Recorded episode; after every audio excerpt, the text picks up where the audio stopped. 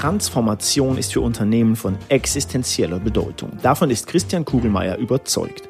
Um seinem eigenen Leidensweg ein Ende zu bereiten, hat er vor vielen Jahren mit zwei Weggefährten Vorsprung at Work gegründet, einem Unternehmen, das sich auf Transformationsberatung spezialisiert hat.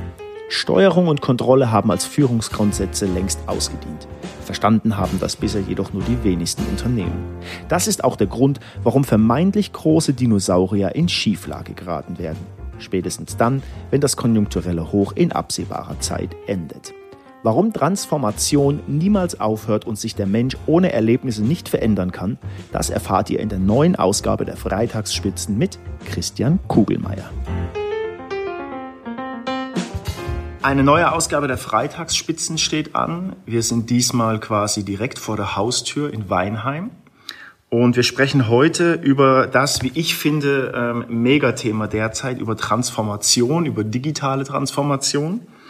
Und ähm, ist das ein Must-Have oder Nice-to-Have? Und was sich dahinter verbirgt, das werden wir gleich erfahren. Erstmal guten Morgen, Christian Kugelmeier. Hallo, Stefan Schreier. Schön, dass du bei uns bist. Hallo.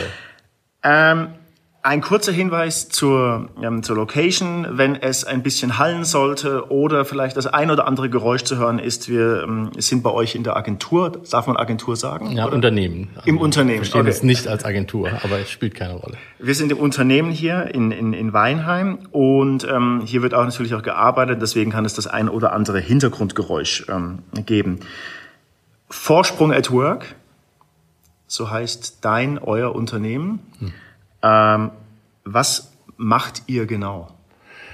Also wir begleiten Transformationsprozesse im Unternehmen, in Unternehmen aus dem Bewusstsein oder aus dem Glauben heraus, dass das Unternehmen letztlich alles schon an Bord hat, was es braucht, um zu transformieren und auch am Markt erfolgreich zu sein, nämlich die eigenen Menschen.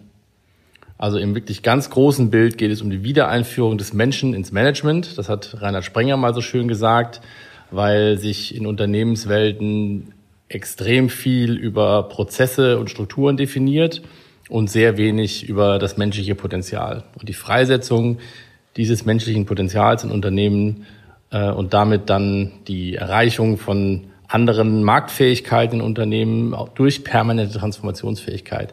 Das ist die Vision von Vorsprung at Work. Unsere eigentliche Vision ist, die ist noch größer, ist, dass ähm, alle Menschen auf dieser Welt werthaltig beitragen sollen in den Kontexten, in denen sie eben sind.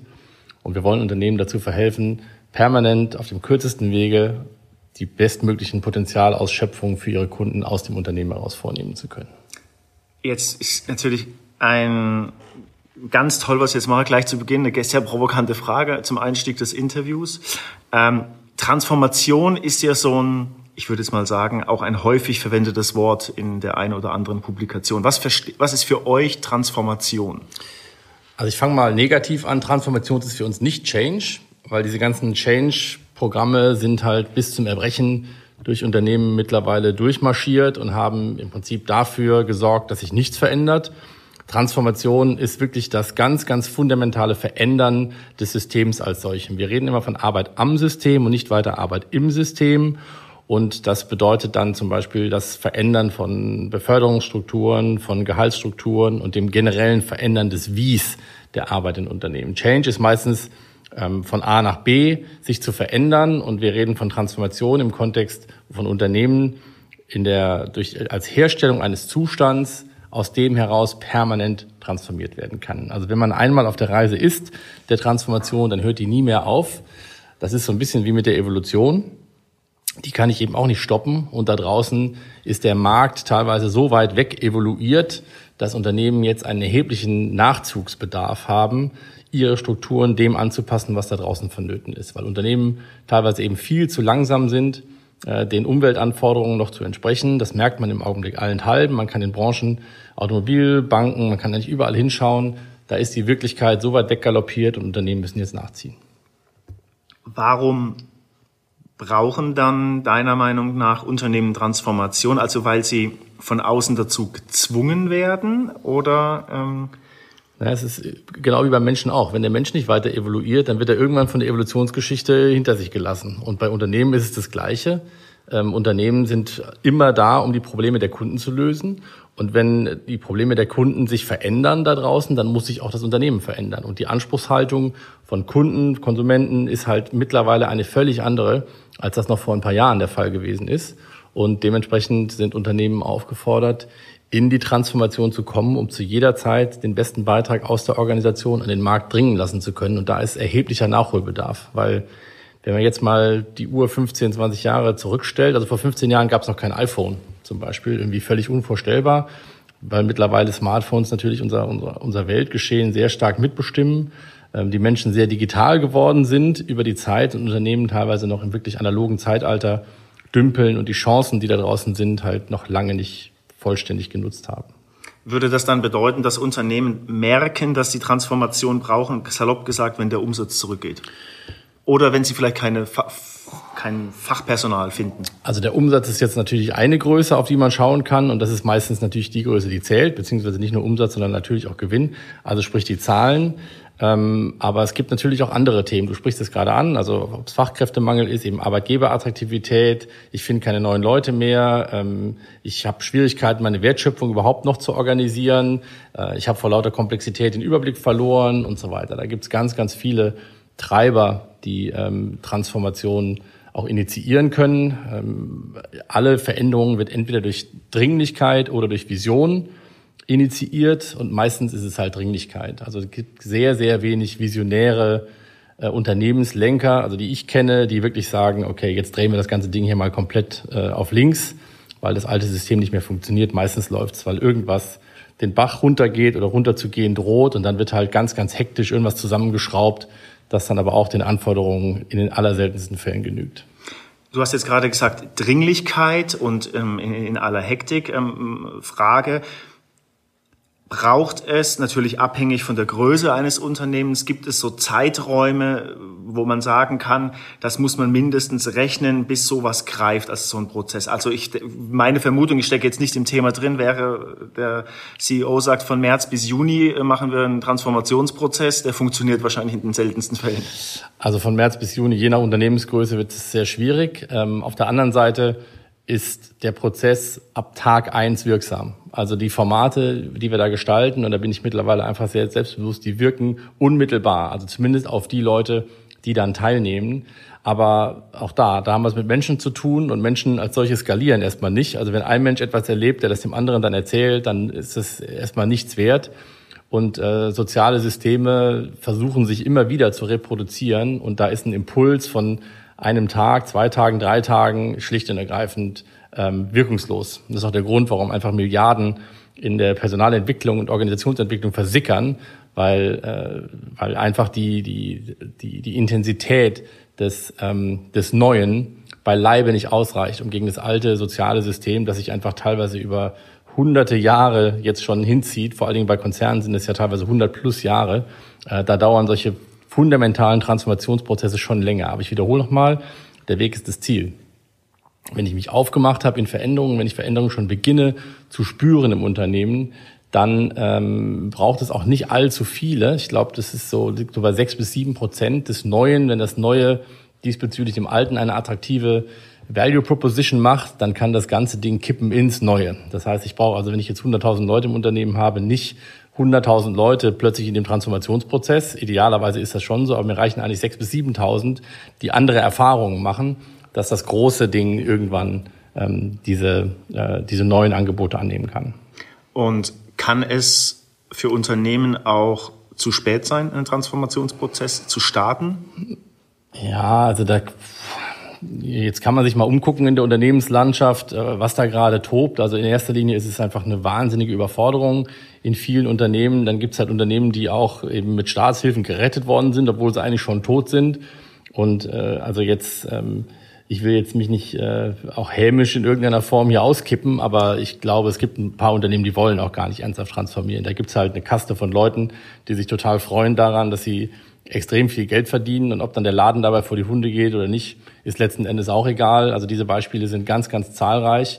Nur leben wir halt in einer Zeit, in der eben diese permanente Veränderungsnotwendigkeit mittlerweile überlebensnotwendig ist. Und wenn ich das nicht anerkenne als Unternehmen, dann kann es durchaus sein, dass es zu spät ist. Auch jetzt gesamtkonjunkturell leben wir ja auch im Moment in einer Blase. Geld ist noch billig, wie alles funktioniert noch einigermaßen, obwohl es eigentlich komplett schon aufgebläht und überhitzt ist.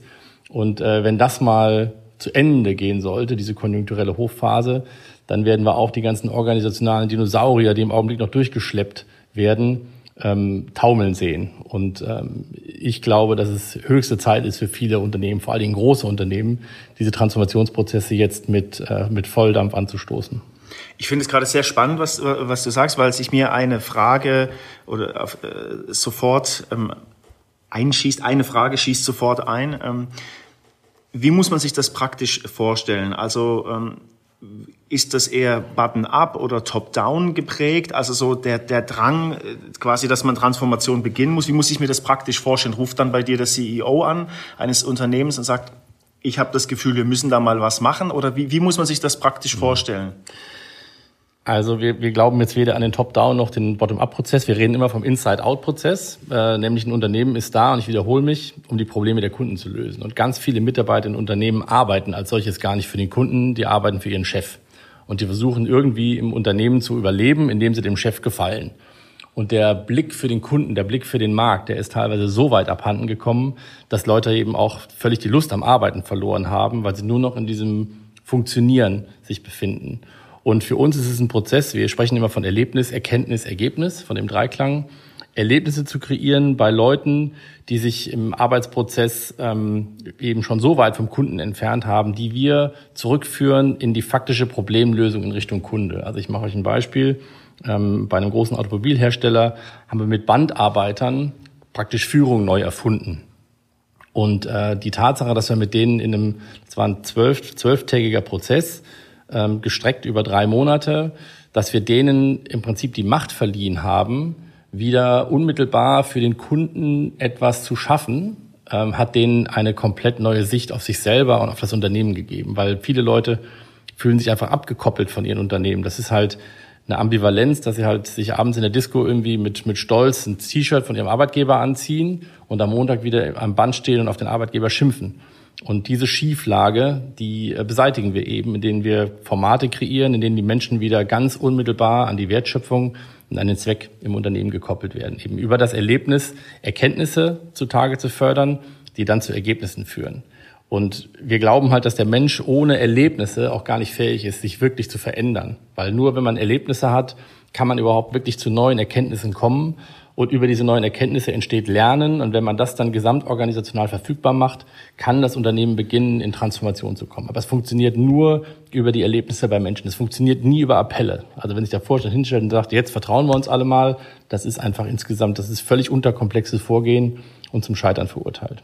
Aber in meiner laienhaften Wahrnehmung, ich würde da gerne mal ein bisschen drauf ähm, picken, das klingt toll und ist äh, spannend, was ihr jetzt gemacht habt bei einem Automobilhersteller, aber ich stelle mir die Frage, braucht es nicht trotzdem auch ähm, einen begeisterten oder äh, Vorstand, äh, Führungskraft, die quasi sieht, okay, wir müssen da was machen, weil ich, und das ist jetzt keine Wertung, der Bandmitarbeiter äh, von sich aus wird wahrscheinlich am System, vermute ich mal, alleine nichts dran ändern, wenn die Führungsriege ähm, letztlich nicht mitzieht, sondern das als Lippenbekenntnis sagt, wir machen mal einen Workshop und ähm ja, das ist ähm, eine völlig richtige Beobachtung von dir.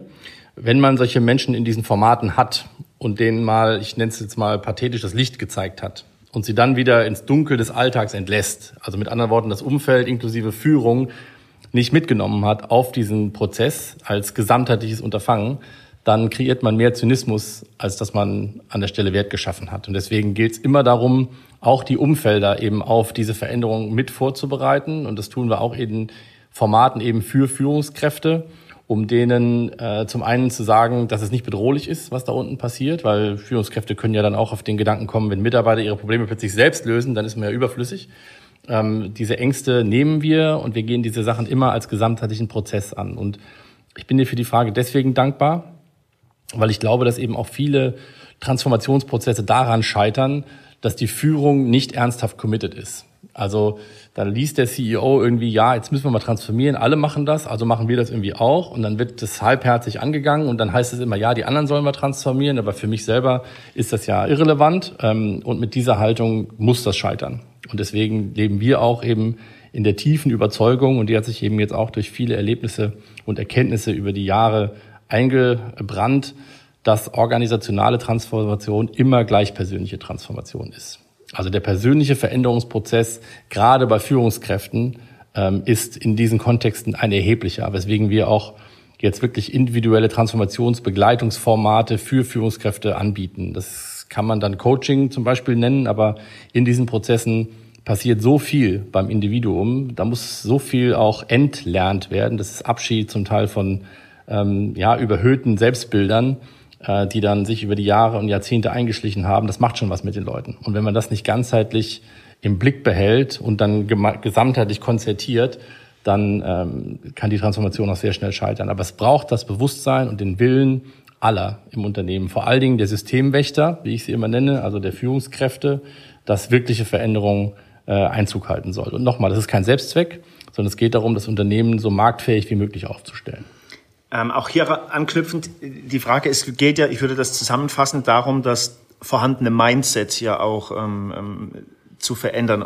Wenn ich das jetzt so in meiner ähm, ähm, Wahrnehmung sagen darf. Wie also gibt es so Zahlen, das würde mich mal interessieren, wenn man in so einen Prozess reingeht und ähm, wie viel Prozent der Mitarbeiter ähm, sind sofort ähm, bei der Sache dabei. Also mein Hintergedanke ist, du hast natürlich wahrscheinlich in jedem Unternehmen so ein paar Leute, die sagen, ich überspitze das jetzt bewusst, ich habe noch sechs Jahre bis zur Rente. Ja. Ähm, ähm, oder in vier Jahren läuft mein Geschäftsführervertrag aus, nach mir die Sintflut. Ähm, mhm. Also ja, äh, da stecken jetzt viele Fragen in dieser einen Frage. Ähm, was wir natürlich ganz oft antreffen, sind schon einfach maximal zynische Umfelder. Also wenn wir dann ankommen und es das heißt irgendwie, ja, jetzt äh, machen wir mal wieder einen neuen Prozess, dann sagen die, ey, das ist der 25. Prozess, geh mir aus der Sonne, ich habe keine Lust, lass mich einfach arbeiten. Und ich glaube einfach nicht mehr an irgendwelche Veränderungsbeschwörungen von oben und so weiter. Deswegen arbeiten wir am Anfang immer sehr stark mit der Kraft der Freiwilligkeit. Also wir schreiben ein Problem im Unternehmen aus und lassen sich Menschen dann freiwillig drauf bewerben. Und wir nehmen halt nie die Könner, also den Könnerschaft oder Wissensherrschaft in diesen Themen zugeschrieben wird, sondern wir nehmen einfach die Freiwilligen aus der kompletten Bandbreite des Unternehmens, die Lust haben, dieses Problem zu lösen. Und genau aus dieser Freiwilligkeit heraus entsteht dann einfach ein unternehmerischer Zug, das Problem zu lösen. Die Expertise, die es braucht, die kann man sich dann aus der Arbeitsgruppe von außen in irgendeiner Form holen. Aber das Kernelement ist Freiwilligkeit. Und deswegen, und da kann der Kontext noch so beschissen sein, es wird immer Leute geben, die sich noch an den, an den Unternehmenszweck koppeln, die noch irgendwie Stolz in sich fühlen und die Probleme lösen wollen. Und genau mit dieser Energie, das ist sozusagen unsere Initialenergie, mit der wir die Prozesse insgesamt anstoßen. Und wenn dann Menschen spüren, auch in den Umfeldern, dass Veränderung überhaupt möglich ist. Und das ist genau das, was in vielen Unternehmen eben als Glaubenssatz gar nicht mehr da ist, weil diese ganzen wirkungslosen Change-Initiativen halt durch die Unternehmen durchmarschiert sind wenn die Leute kapieren, dass es dieses Mal ernst ist und dass es vor allen Dingen nicht darum geht, sie noch härter zu quetschen, also die Zitrone irgendwie noch weiter auszuquetschen und wirklich nochmal dreimal drauf zu trampeln, mit einer Walze drüber zu fahren, damit auch der letzte Zitronensaft da rauskommt, sondern dass es um sie selber geht, um die Entfaltung ihres Potenzials, um auch eine andere Selbstwahrnehmung und Eigenmacht. Wenn die Menschen das kapieren, dann kann im Unternehmen wirklich etwas passieren. Wir haben es jetzt vielfach gesehen und es ist einfach auch an der Stelle ja, die werde ich auch gerne pathetisch, ist einfach wunderschön zu sehen, was an menschlichen Potenzialen in Unternehmen auch alles so schlummert, dass, wenn man es verfügbar macht, sowohl dem Menschen dient, als auch der Unternehmung selbst dient, als auch draußen dem Kunden dient. Das ist eine absolute Win-Win-Win-Situation, wenn ich auf den Menschen im Unternehmen setze. Aber genau das muss ich eben klug machen. Wenn ich da rumstümper und irgendwie vor allen Dingen mit Appellen beginne zu arbeiten, im Sinne von jetzt sei mal so und so, dann muss das scheitern. Ähm, ich möchte trotzdem noch mal so ein bisschen an der Fassade ähm, kratzen, um das Verständnis für mich so ein bisschen stärker herauszutun. Was macht ihr als Unternehmen, wenn ihr das Gefühl habt, ähm, ist zwar ein großer Kunde, der jetzt das spannend findet, aber das ist eigentlich nur, du hast es eingangs erwähnt, so ein, ich nenne es jetzt überspitzt, ein Lippenbekenntnis des CEO, der so die nächste in Anführungszeichen Sau, also lehnt ihr Sachen, ja. lehnt ihr Sachen dann auch ab, weil ihr sagt, pass auf, das funktioniert nicht, weil irgendwann werdet ihr ja auch in so einem Prozess an den Punkt kommen, wo man das sonst früher oder später einfach merkt. Also äh, ja, wenn wir das Gefühl haben, dass da nicht ernsthaft eben die auch die die Bereitschaft zur persönlichen Transformation da ist, dann machen die Dinge keinen Sinn. Ja. Und es ist ganz, ganz häufig jetzt schon so gewesen, dass einfach im Prozess auch begonnen worden ist, dass auf der Mitarbeiterebene auch in Richtung Kunde einfach wuchtigste Wertbeiträge zustande gekommen sind, also sowohl auf der persönlichen Entfaltungsebene als auch auf der Ebene des faktischen Schaffens im Unternehmen, dass aber die Führung, die davon abgekoppelt war, ähm, irgendwann gesagt hat, okay, äh, ich verstehe das ja alles nicht, das ist ja alles schön und gut und so weiter, aber mich selbst betrifft das nicht und jetzt müssen wir sowieso wieder anfangen zu sparen und jetzt ist mal Schluss. Also mit anderen Worten, da ist ein Prozess, der sehr, sehr vielversprechend losgelaufen ist, dann aufgrund von Kostenthematiken einfach wieder tot gemacht worden. Und das ist halt die übliche Art und Weise im Unternehmen, wenn die Krisenzeiten eben zuschlagen, in alte Muster zu verfallen. Und darüber äh, ist es jetzt auch schon passiert, dass einfach Prozesse, die äußerst äh, verheißungsvoll gestartet sind, wieder zum Erliegen gekommen sind. Aber das ist das System wehrt sich einfach auch aus sich selbst heraus mit den Immunreaktionen, die es immer gezeigt hat über die letzten Jahrzehnte. Und auch da hat halt insgesamt noch nicht genug Lernen stattgefunden, als dass man sagen könnte, okay, jetzt gibt man dieser neuen Welt mal ernsthaft eine Chance, obwohl im Prinzip allen klar ist, dass jetzt ähm, die Bewältigungsmechanismen von Krisen andere werden müssen. Aber das ist ja äh, klar, wahrscheinlich, äh, das ist ja fatal. Ich meine, Mitarbeiter, die quasi mit großem Engagement gestartet sind in so einem ähm, Prozess, ähm, die, die Lust auf Veränderung haben, um dann ausgebremst zu werden, aus den Gründen, die du gerade genannt hast, weil das die, die Geschäftsführung gesagt hat, die sind ja danach 500 Kilometer weiter entfernt vom Unternehmen, als sie das vorher schon waren. Das ist absolut so. Das, das kann man jetzt auch wortreich beklagen oder man kann den Führungskräften jetzt den, den schwarzen Peter zuschieben. Ähm, am Ende sind auch die Führungskräfte nicht schuld, sondern das System, auch jetzt ein Vorstand muss sich rechtfertigen gegenüber seinem Aufsichtsrat, ein Aufsichtsrat muss sich rechtfertigen gegenüber den Shareholdern und so weiter. Die Systeme haben nicht gelernt zu lernen. Die Systeme sind in der radikalen Reproduktion von sich selber. Und äh, wenn diesbezüglich kein Paradigmenwechsel in Richtung Lernen stattfindet, dann äh, werden Unternehmen einfach auch nicht überleben. Und ich wiederhole es nochmal, es ist ein evolutionärer Prozess. Wir, wir dümpeln im Augenblick immer noch auf einer Scheinwelle des, des konjunkturellen Hochs. Äh, das ist eine Scheinwelle, die wird zusammenbrechen. Es ist nur eine Frage der Zeit, bis wann die zusammenbricht.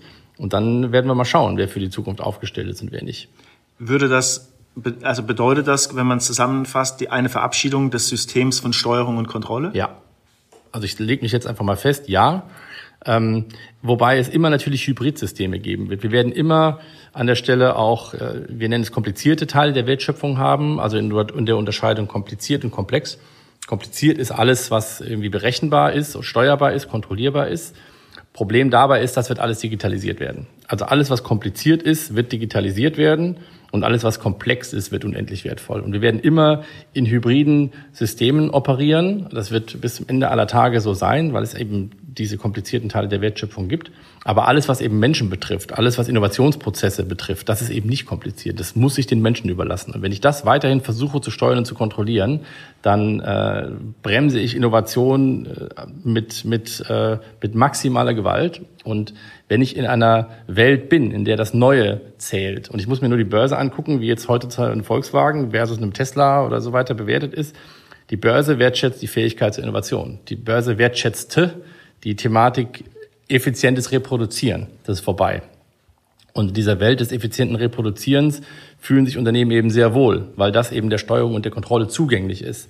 Aber diese Welt, äh, die lassen wir jetzt langsam hinter uns. Und das ist der riesige Paradigmenwechsel in der Welt, dass das eben auch ähm, eine völlig neue Idee von Führung notwendig macht. Ich bin eben nicht mehr im überlegenen Wissen, ich bin nicht mehr in Steuerung und Kontrolle, sondern ich bin im Schaffen von Räumen, in denen Innovation gedeihen kann. Und dazu brauche ich ganz fundamental andere Fähigkeiten, auch als Mensch, um ähm, diesbezüglich den Führungsjob wirklich in, in Exzellenz ausführen zu können. Du sagst es gerade, man braucht neue Fähigkeiten. Ähm, jetzt ist meine Uni-Zeit, äh, ich vermute wie deine, auch schon ein paar Jährchen zurück. Ähm, aber das bedeutet ja auch, dass man das quasi eigentlich schon in der DNA der Leute ähm, an der Uni verankern müsste. Mein Eindruck ist aber so, wie gesagt, aber der ist schon ein paar Jährchen zurück. Ich habe nur noch am Rande äh, mit Unis zu tun, dass trotzdem immer noch die alten Klassiker quasi ähm, gelernt werden. Ist das ein falscher ähm, ein falsches Bild, was ich habe? Ähm, also meine Uni-Zeit ist wahrscheinlich länger zurück als deine. Deswegen kann ich das schwerlich beantworten. Aber sagen wir mal, wir werden ja als Kinder schon eher in den Funktionierensmodus reingebracht, denn in den Innovationsmodus. Also in der Schule werden wir sofort in den Vergleich geschickt, wer schreibt die besseren Noten und das zieht sich dann durch, durch System. Am Ende, wer macht die bessere Karriere, wer verdient mehr Geld und so weiter. Also der Vergleich als, als permanentes Paradigma. Ähm, und wer wir im Prinzip sind, als was wir als Wesen geboren werden, mit welchen Potenzialen wir auf die Welt kommen und äh, die in die individuelle Nutzung zu führen, das ist etwas, das ist der Gesellschaft teilweise auch äußerst suspekt, weil es das sich nämlich der Steuerung und der Kontrolle entzieht. Und ähm, ich, äh, ich glaube, dass wir da ganz anders ansetzen müssen. Und ich meine, jetzt gibt es ganz viele Menschen, die da draußen äh, schon lange in das Horn reinblasen, ob es jetzt so ein Richard David Precht ist als Philosoph in Sachen Bildungssystem, ob das ein Gerald Hüther ist in puncto Gehirnforschung. Ähm, es gibt ganz viele Unternehmen, die schon beweisen, dass einfach das Arbeiten im aufgeklärten Menschenbild möglich ist, äh, eben auch ohne Steuerung und Kontrolle von oben. Ähm, also ich nehme jetzt einfach mal eine, eine Google oder eine DM-Drogeriemärkte, die sich einfach mit dem Bild zum Beispiel gegen Schlecker durchgesetzt haben, die das völlig antagonistische Bild hatten.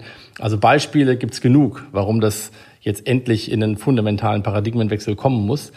Aber äh, wie gesagt, das Thema Macht und Angst, das dominiert die Menschheit mindestens genauso wie der Wunsch nach Potenzialentfaltung. Und im Augenblick äh, sind Macht und Angst auf der Welt durchaus im Vormarsch. Man muss sich nur die Trumps und Erdogans und Putins dieser Welt angucken, die die Welt ganz gut im Würgegriff halten. Und äh, ich bin aber sehr hoffnungsfroh, weil wir eben auch in der Gesellschaft ganz viele äh, Tendenzen im Augenblick erleben, die wieder in Richtung Eigenmacht, äh, Souveränität, Ökologie, Renaturalisierung und ähnliches gehen. Und da ist die Digitalisierung eben auch ganz großer Segen, weil sich genau diese Elemente verbinden können und vielleicht auch zum gesamtheitlich gesellschaftlichen Paradigmenwechsel dann helfen können, ähm, den es braucht.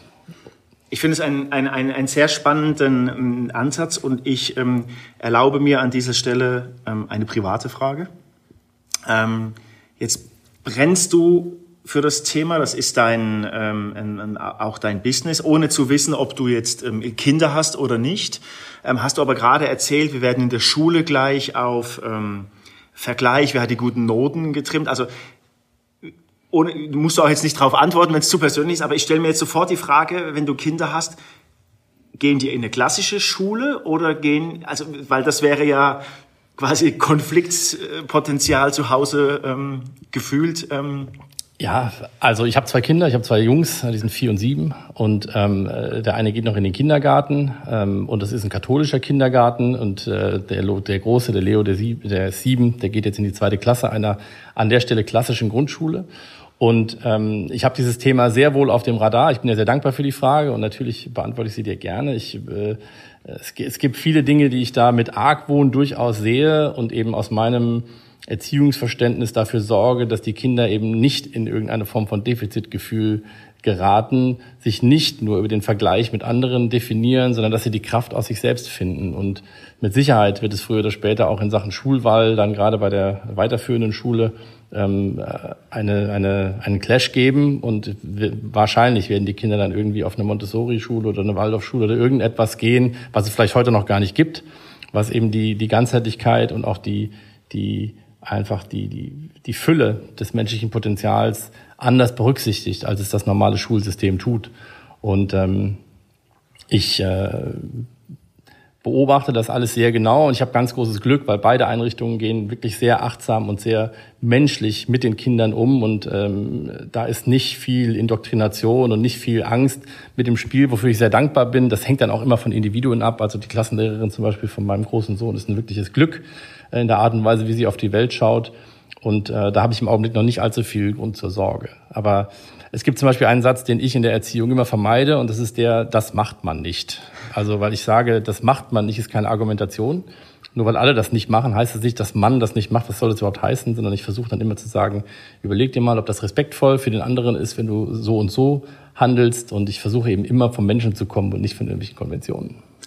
Kommt sofort eine Anschlussfrage. Ähm, ähm, wenn man der gängigen Presse glauben darf, wie gesagt, ich stecke nicht so tief im Thema natürlich wie du, dann ist eines der, ähm, der Trendbegriffe oder einer der Trendbegriffe gerade auch so dieses Wort Purpose, der Zweck. Mhm.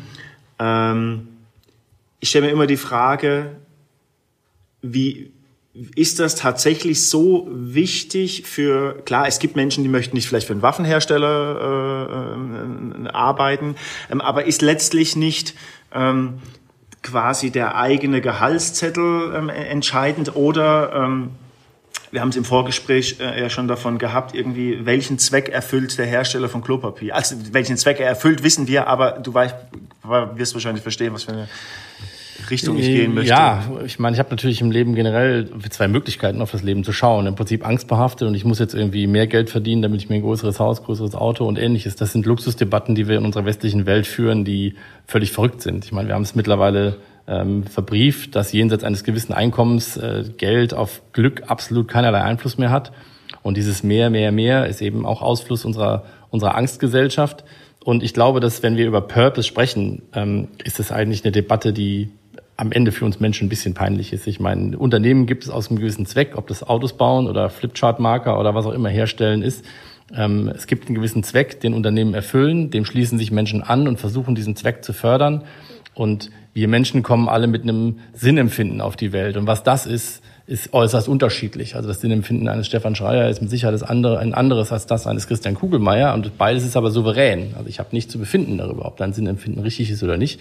Ich kann dir nur wünschen, und ich kann jedem Menschen nur wünschen, dass das Sinnempfinden, das man persönlich hat, und das Zweckempfinden, das ein Unternehmen hat, dass das gut zusammenpasst. Also die ideale Schnittmenge ist das, was du für dich als sinnhaft empfindest und der Zweck, den ein Unternehmen erfüllt, dass das so nah wie möglich beieinander liegt. Weil da liegt dann die Kraft, dass du das Gefühl hast, eben auch machen und sein nicht mehr trennen zu müssen. Dass wenn du zur Arbeit gehst, du das Gefühl hast, du erfüllst gerade deinen inneren Sinn. Ja, du gehst zur Arbeit, weil du zur Arbeit gehen willst, nicht weil du zur Arbeit gehen musst oder zur Arbeit gehen sollst. Und ähm, diesbezüglich sind wir halt in einer Welt, in der ganz, ganz viele Leute Arbeit als was tendenziell Grausames äh, empfinden, sich auf Freitagabend freuen, auf den Urlaub freuen und dann irgendwie sich durch den Alltag schleppen, um endlich am Wochenende anzukommen. Und das sind halt insgesamt ähm, ganz fürchterliche Zustände, weil das Wort Arbeit ist eben mit was belegt, was irgendwie müssen heißt. Das ist übrigens noch ein Satz, den ich zu Hause nicht sage, ich muss zur Arbeit gehen. Ich sage immer, ich will zur Arbeit gehen oder ich gehe jetzt zur Arbeit. Ich verbinde Arbeit für meine Kinder nie mit müssen, weil Arbeit ist für mich ein ein unendlicher Treiber von Zufriedenheit und von, von Erfülltheit in meinem Leben. Da habe ich mich auch hingearbeitet. Das war in meinem Leben nicht immer so. Ich habe ja auch ein paar stupide Jobs auch schon hinter mir und bin ja auch durch die Quetsche gelaufen, die ich jetzt versuche da draußen ein bisschen zu, ähm, zu verändern. Ähm, aber das ist eben auch ein Weg. Es war ein Weg von vielen Erkenntnissen, ähm, die mich jetzt an einen Punkt geführt haben, wo ich sage, dass mein Machen und mein Sein äh, nahe eins ist. Es gibt immer noch Dinge, die ich in meinem Job dann teilweise nicht mag, die halt erledigt werden müssen. Ähm, aber das äh, kann ich alles gut unter das große Bild subsumieren, das da heißt, irgendwie ähm, eine Welt zu schaffen, in der jeder werthaltig beitragen kann. Und wenn ich dann meinen Teil dazu beitragen kann, dann ist das gut. Jetzt hast du gerade gesagt Sinn und ähm, Zweck und du hast auch ähm, von dir persönlich nochmal erwähnt, dass es bei dir auch ein Weg war, dahin zu kommen, wo du jetzt bist. Ähm, wie kam es dazu, dass du äh, oder du hast mit einem Kompagnon zusammen das Unternehmen gegründet, mhm. also dich dafür entschieden hast, aus dem System, nenne ich das jetzt mal ein bisschen provokant, auszubrechen und äh, Vorsprung at Work zu gründen? Also ja, das ist eine lange Leidensgeschichte, die ich jetzt an der Stelle gar nicht aus, ausbreiten will. Also Leiden oder Lernen, wie auch immer. Das Leben hat mich einfach dann darauf gestoßen, dass ich in diesen Systemen, die halt vielfach von, von persönlicher Macht dominiert sind, nicht sein will.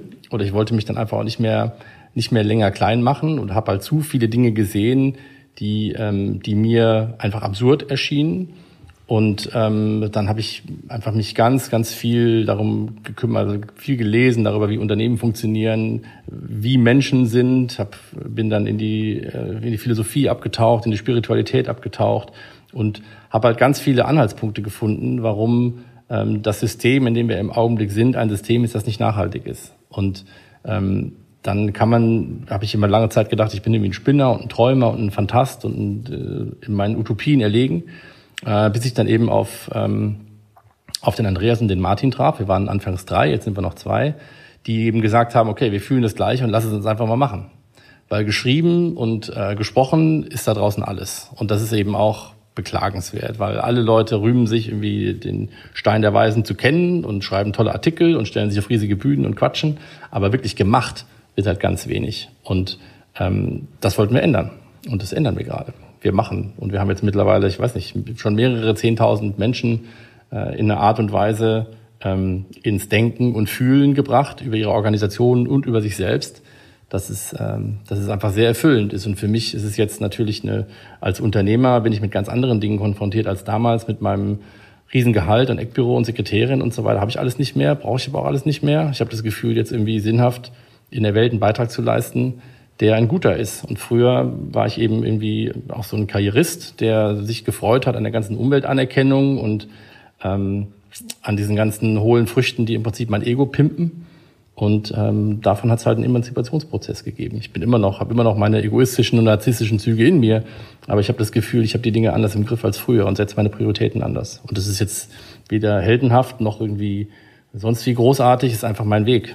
Und ähm, so ist jeder Weg souverän. Und für mich ist es halt das Beste, was ich gerade machen kann. Also ich glaube, man merkt, ähm, dass es quasi in deiner DNA liegt. Ähm, wir, kommen zum Ende ähm, des extrem spannenden Gesprächs. Ähm, ein Blick in die Zukunft. Ähm, ähm, deine Wünsche äh, oder wie würdest du Theorien, Ideen für die Zukunft dir wünschen, jetzt mal fernab jeglicher möglichen Einschränkungen? Ins Blaue gedacht. Ja, also ich träume am Ende von der Souveränität des Menschen. Also von, von, von Selbstbestimmung, von Eigenmacht, von, von der Toleranz, dass wir alle so, wie wir sind, okay sind und dass wir alle äh, das Potenzial haben, die Welt zu etwas Besserem zu machen. Das ist ganz, ganz, ganz tief in uns drin. Und ich wünsche mir halt, dass viele Menschen eben auch imstande sind, diese Dinge, die sie geprägt haben, auch über Erziehung und ähm, Bildungssystem und so weiter hinter sich zu lassen um einfach wieder in eine Welt zu kommen, die uns allen lebenswert erscheint und einfach eine Welt, in der wir aufeinander aufpassen, die, die wir eben renaturalisieren, wieder mehr im Einklang mit den Dingen leben, die natürlich sind ähm, und uns wegbewegen von den ganzen ähm, Spaltungssachen, die eben auch in der Welt sind. Also ich bin besser als du, ich habe mehr Geld als du, ich bin schöner als du und so weiter. Das ist halt alles einfach toxisch. Und ich träume halt von einer Welt des Und, dass alles irgendwie miteinander verbunden ist und dass wir alle gemeinsam erkennen, dass wir die Gestalter unseres Lebens sind und nicht die Opfer unserer Umstände.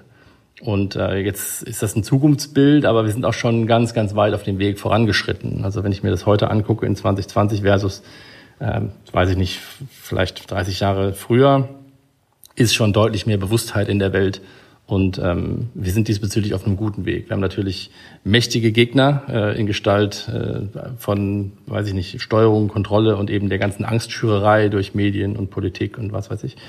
Aber ich glaube, dass am Ende der, der Mensch ähm, in der Fähigkeit ist, die Systeme eben doch zu gestalten und nicht permanent gestaltet zu werden. Und das ist so mein Traum, dass wir halt ganz radikal ins Gestalten kommen von uns selbst, von unseren Systemen, in denen wir sind, ähm, zum zum wechselseitigen Wohl. Ein wunderbares Schlusswort. Vielen Dank, ja, Christian. Hat mir Spaß gemacht, Stefan. Dankeschön.